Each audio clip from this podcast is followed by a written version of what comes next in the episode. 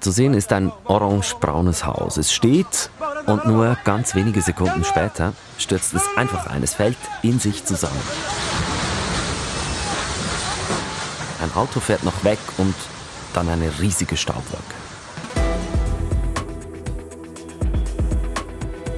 Dieses Video auf verschiedenen Newsportalen ist mir heute echt eingefahren. Es zeigt, was sich an ganz vielen Orten in der Türkei in der Nacht auf heute und dann auch noch mal am Vormittag abgespielt hat.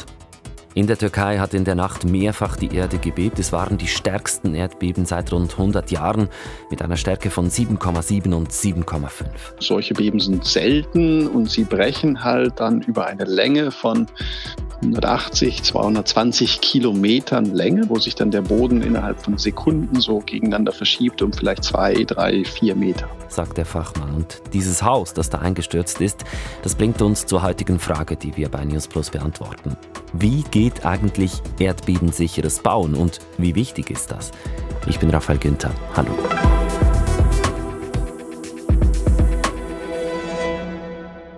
Stefan Wiemer war es sofort klar, als er die Nachrichten aus der Türkei mitkriegte, das ist eine große Sache. Also das Erste ist natürlich dann schon die, die Betroffenheit. Was wird den Menschen da passiert sein? Weil Beben dieser Größe weiß man gerade in der Türkei und in dicht besiedelten Regionen richten schlimmen Schaden an. Und, und dann war halt auch die Frage für mich konkret, was heißt das jetzt für uns? Was sind Medienanfragen, die vielleicht kommen, mit denen wir uns auseinandersetzen müssen? Stefan Wiemer ist heute ein gefragter Mann, weil er Seismologe ist, Professor an der ETH Zürich, Direktor des Schweizerischen Erdbebendienstes.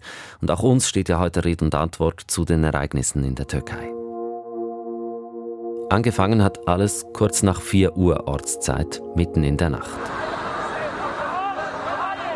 Gleich mehrmals hat die Erde gebebt. Die Erdbeben haben kurz nacheinander den Südosten der Türkei und den Norden Syriens erschüttert.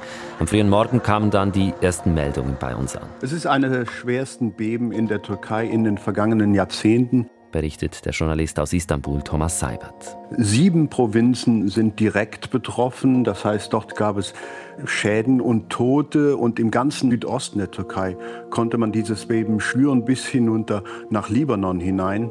Die Zahl der Todesopfer steigt praktisch stündlich an. Bis Redaktionsschluss von News Plus war die Rede von über 1000 Menschen, die gestorben sind.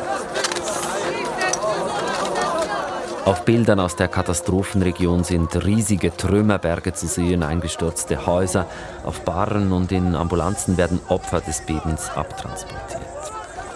Dass es in der Türkei starke Beben geben wird, das überrascht Fachleute nicht. Ich habe heute auch Berichte gelesen von Seismologen, die ziemlich klar vorausgesagt haben, dass es bald ein starkes Beben geben werde in der Türkei. Es sei nicht die Frage ob, sondern wann. Und unser Erdbebenexperte Stefan Wiemer sagt, das liege daran, dass in dieser Region drei Erdplatten aufeinandertreffen. Dort verschieben sich diese Erdplatten relativ zueinander, jedes Jahr um 10, 20 Millimeter. An bestimmten Zonen sind die halt verhakt und diese Verhakung führt dazu, dass sich über 50, 100, vielleicht 200, 300 Jahre diese Spannungen aufbauen und dann in einem Beben plötzlich freigesetzt werden. Und das ist das, was wir als Erdbeben erfahren halt und das führt zu diesen katastrophalen Auswirkungen, die man dann an der Erdoberfläche beobachtet. Noch in der Nacht hat die türkische Regierung Sofortmaßnahmen eingeleitet. Sie hat damit angefangen, die Rettungsmaßnahmen zu koordinieren. Habe ich heute Morgen im Bericht von Thomas Seibert am Radio auch noch gehört. Das ist insofern wichtig, weil äh, hier in der Türkei noch sehr in Erinnerung ist, äh, wie sehr der Staat bei diesem schweren Beben von 1999 hier in der Nähe von Istanbul damals versagt hat. Deswegen ist es wichtig für den Staat, Handlungsfähigkeit sofort äh, zu zeigen.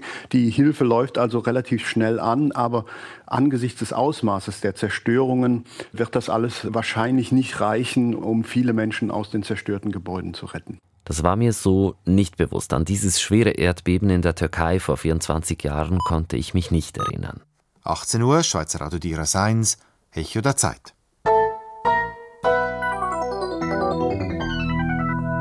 Unsere Themen. In der Türkei sind nach dem Erdbeben mehr als 10.000 Todesopfer geborgen worden. Dreimal so viele Menschen liegen noch unter den Trümmern. Am Schluss waren es dann 18.000 Tote, die dieses Beben im Sommer 1999 in der Türkei gefordert hat, habe ich heute gelesen. Damals bebte die Erde ebenfalls mitten in der Nacht mit einer Stärke von 7,6. Tagelang versuchten die Menschen Verschüttete zu befreien, oft nur mit den Händen. Und in den Augen vieler Türkinnen und Türken versagte die Regierung damals komplett bei der Bewältigung dieser Krise. Regierung, Armee und Polizei wird vorgeworfen, sie hätten sich in Luft aufgelöst. Das staatstreue Massenblatt Hürriyet schreibt, der Staat sei überflüssig und das Volk habe die Sache selbst in die Hand nehmen müssen. Und die Zeitung Saba wirft dem Staat Verrat am Volk vor berichtete Radio DRS im August 1999. Die Erfahrung von damals dürfte wohl die Reaktion der heutigen türkischen Regierung geprägt haben, so wie das der Journalist in Istanbul bereits gesagt hat. Nach dem Beben von 1999 hat die Türkei auch viel investiert in die Erdbebensicherheit und ein Stichwort taucht dazu heute immer wieder auf. Erdbebensicher bauen. Und damit nochmal zurück zu unserem Erdbebenexperten Stefan Wiemer. Herr Wiemer, was heißt das überhaupt? Erdbebensicher bauen. Erdbebensicher bauen heißt, dass man versucht, ein Gebäude so auszulegen, dass es möglichst starke Erschütterungen aushält, wenn dann so ein Beben mal kommt. Und da hat man schon über viele Jahrzehnte geforscht, wie man sowas am besten machen kann. Wichtig ist noch, dass es eigentlich kein absolut erdbebensicheres Gebäude gibt. Das ist alles relativ. Man kann also sehr, sehr erdbebensicher bauen, aber wenn es dann ganz, ganz schlecht kommt, dann kann auch das erdbebensicherste Gebäude dann noch zusammenbrechen. Und so sicher wird es dann meistens auch sehr teuer und zum Teil sehr hässlich, wenn man extrem erdbebensicher bauen möchte. Hässlich, was heißt das? Das sieht dann nicht schön aus, oder wie meinen Sie das? Also es gibt zum Teil halt Konflikte in dem, wie man ein Gebäude bauen möchte. Die Architekten wollen es vielleicht leicht und luftig bauen, möglichst große offene Räume. Und der Bauingenieur, der sich dann halt auseinandersetzen muss mit dem erdbebensicheren Bauen, der möchte halt möglichst viele Stützen, möglichst dicke Stützen haben, die das Gebäude aufrecht halten. Und da muss man halt einen, einen guten Kompromiss finden oder andere Wege, um halt diese Erdbebensicherheit von einem Gebäude sicherzustellen. Und können Sie das mal ein bisschen ausführen oder erklären für jemand, der sich jetzt nicht so damit äh, auskennt? Was heißt das? Wann ist ein, ein Haus erdbebensicher? Auf was wird da geschaut? Also die Erdbebensicherheit an sich ist geregelt in Baunormen. Es gibt in der Schweiz SIA-Normen zum Beispiel, in anderen Ländern etwas Ähnliches. Da steht halt drin, bis zu welcher Beschleunigung in einem Beben, bis zu welchem horizontalen Versatz muss ein Gebäude denn eigentlich standhalten, ohne katastrophal zusammenzubrechen. Dafür sucht man sich dann ein bestimmtes Designziel, einen Standard, den man einhalten will, zum Beispiel das 500-jährige Ereignis. So ein Beben sollte dann halt ein Gebäude aushalten können. Und dann muss man das halt als Bauingenieur, wenn man so ein Gebäude designt, mit in Betracht ziehen. Wie kann ich mein Gebäude auslegen, dass es halt diese Erdbeschleunigung dann auch aushält? Also sind das irgendwelche Stützen, die ein Haus erdbebensicher machen? Oder wie sieht das ganz konkret aus? Genau, also es hängt vom Typ des Gebäudes ab irgendwo. Es gibt also je nachdem, ob es ein Hochhaus ist, ein, ein, ein Stahlbetongebäude, ein Mauerwerksgebäude, ein Holzgebäude, die haben alle ganz unterschiedliches Verhalten in, in solchen Beben. Aber ja, das Eigentliche, was man sicherstellen muss, ist, dass halt, wenn das Gebäude sich verschiebt, das ist ja eine große, schwere Masse, gerade mehrstöckige Gebäude, dass halt, wenn diese Masse nicht mehr genau über diesen eigentlichen Stützen steht, die das sonst gegen die Schwerkraft aufrechthalten, dass es trotzdem stehen bleibt. Man muss also genügend starke Stützen in einem Gebäude drin haben. Das Gebäude muss auch genügend äh, flexibel sein, dass es sich bewegen kann, ohne dass halt dann Brüche auftreten in der Gebäudestruktur. Gar nicht so einfach das Ganze. Und Stefan Wiemer hat es gesagt, testen kann man das nicht, berechnen aber schon. Und was ich auch mitnehme aus diesem Gespräch mit dem Erdbebenexperten, absolute Sicherheit gibt es nicht. Man kann es einfach so gut wie möglich machen, aber eben ganz ausschließen kann man nie, dass ein Haus einstürzt. Und wenn es jetzt so heftige Beben gibt wie eben in der Türkei heute früh, dann stürzen viele Häuser ein. Es ist schon so, dass die Türkei ein Land ist, das sich sehr bewusst ist dieser Erdbebengefahr und auch die Erdbebenzonen halt und Erdbebenbaunormen kennt. Das heißt, dort hat man schon versucht, halt viele Gebäude möglichst erdbebensicher zu machen, speziell neuere.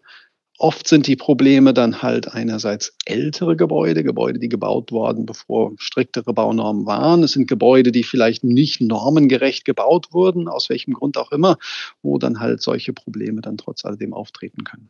Weil jetzt so viele Gebäude in der Türkei eingestürzt sind und weil es so viele Opfer gibt, die zu beklagen sind, ist die internationale Hilfe sofort angelaufen.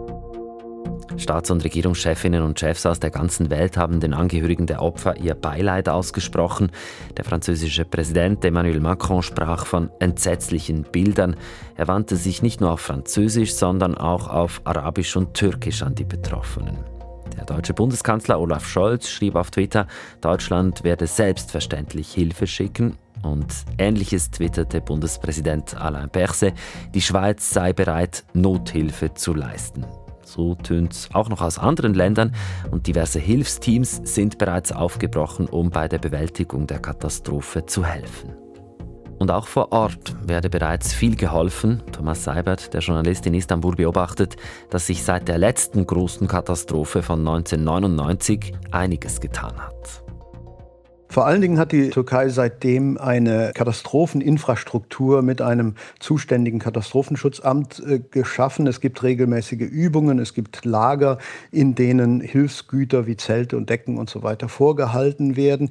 Und natürlich ist äh, seit 1999 die Infrastruktur der Türkei modernisiert worden. Äh, heute zum Beispiel stellt sich heraus auf der türkischen Seite der Grenze, dass trotz dieser schweren Beben von heute die Handynetze und die Internetverbindungen doch größtenteils intakt geblieben sind. Und die, die Behörden versuchen das zu nutzen, indem sie alle Handynetze und alle Internetzugänge heute Morgen freigeschaltet haben. Sie können also gratis benutzt werden, um Hilfe anzufordern, um äh, Verwandte zu suchen. Das Katastrophenschutzamt hat ein Online-Formular entworfen, äh, das man ausfüllen kann, um Hilfe anzufordern. Das hilft natürlich sehr, dass diese Infrastruktur stehen geblieben ist. Kann gewisse Vorbereitungen treffen, Gebäude können möglichst erdbebensicher gebaut werden, aber trotz allem absolute Sicherheit gibt es nicht. Das zeigt jetzt die Katastrophe in der Türkei sehr deutlich. In keinem Vergleich dazu steht natürlich die Erdbebengefahr in der Schweiz und doch ist das auch hier ein Thema. Zu den Gebieten, die besonders von Erdbeben betroffen sein könnten, gehören zum Beispiel das Wallis oder die Region Basel. Herr Wiemer, zum Schluss noch Ihre Einschätzung. Wie steht es um den Erdbebenschutz in der Schweiz? Die Schweiz hat Baunormen, die recht modern sind, schon weit mehr als 20 Jahren. Und da ist eigentlich schon der Standard gegeben. Teilweise ist es in der Umsetzung noch ein bisschen variabel. Da sind die Kantone halt zuständig und das wird von Kanton zu Kanton ein bisschen unterschiedlich gehandhabt. Trotzdem für modernere Gebäude, die neuer in den letzten 20 Jahren gebaut wurden, kann man eigentlich davon ausgehen, dass Erdbeben mit berücksichtigt worden und dass ein gewisser Schutz existiert. Schwierig für die Schweiz sind speziell diese historische, die älteren Gebäude, die in den 50er, 60er Jahren gebaut wurden oder noch ältere historische Gebäude. Denn da kennt man teilweise den genauen Schutz, den man hat vor Erdbeben nicht. Und das Nachrüsten, um die Erdbeben sicherer zu machen, ist dann auch extrem teuer sagt Stefan Wiemer, der Direktor des Schweizerischen Erdbebendienstes. Ziemlich schweres Thema, auch mit diesen bedrückenden Bildern, die wir aus der Türkei sehen. Auf der SRF News App bleibt ihr übrigens auf dem Laufenden, was sich im Katastrophengebiet noch alles tut. Und bevor ihr gleich weitergeht, wir haben da noch eine kleinere Debatte losgetreten zu einem ganz anderen Thema, zu einem, das offensichtlich die Gemüter erhitzt. Es geht ums Duzen. Darüber haben wir hier am Freitag bei News Plus ausführlich geredet. Stirbt das Sitzen irgendwann aus? Das wollen wir heute bei News Plus herausfinden. Schön seid ihr dabei. Ich bin Isabel Meissen und ihr könnt mir weiterhin du sagen. Ein Thema, das mir auch in meinen Diskussionen mit Freunden und Familie immer wieder mal begegnet. Manchen von euch, und ich bleibe hier bewusst beim Du, Manchen von euch ist es durchaus unangenehm, wenn ihr in gewissen Alltagssituationen geduzt werdet. News Plus Hörer Tobias zum Beispiel vermeidet es, in Filialen einer jener Kaffeekette zu gehen, weil er dort geduzt wird und äh, sich deshalb unfreundlich behandelt fühlt. In einer anderen Mail an newsplus.srf.ch schreibt uns jemand, das Du sei eine aufgesetzte Illusion, ja gar eine Anbiederung. Und dann weiter unten steht noch in dieser Mail, das fand ich noch einen ganz interessanten Gedanken, das Du, das schaffe gar nicht unbedingt Gleichheit, sondern es verstärke das soziale Gefälle. Wenn zum Beispiel eine Person an der Kasse im Supermarkt von der Kundschaft geduzt wird. Und auf 076 320 1037 hat uns auch noch diese Sprachnachricht erreicht. Mein Name ist Maya Moser und man darf mir auch hier sagen, auch wenn ich schon 66 bin. Tschüss zusammen. Freut mich, Maya. Mich darf man auch duzen, genauso wie Produzent Silvan Zemp und Patrick Walter, der auch an der heutigen Folge mitgearbeitet hat. Ach ja, und eine Nachricht, die fand ich echt noch witzig. Jemand hat uns geschrieben, sie habe es bis jetzt gar nicht bemerkt, dass wir hier bei News Plus duzen. So soll es doch sein, möglichst natürlich. Wir sagen Tschüss und bis gleich.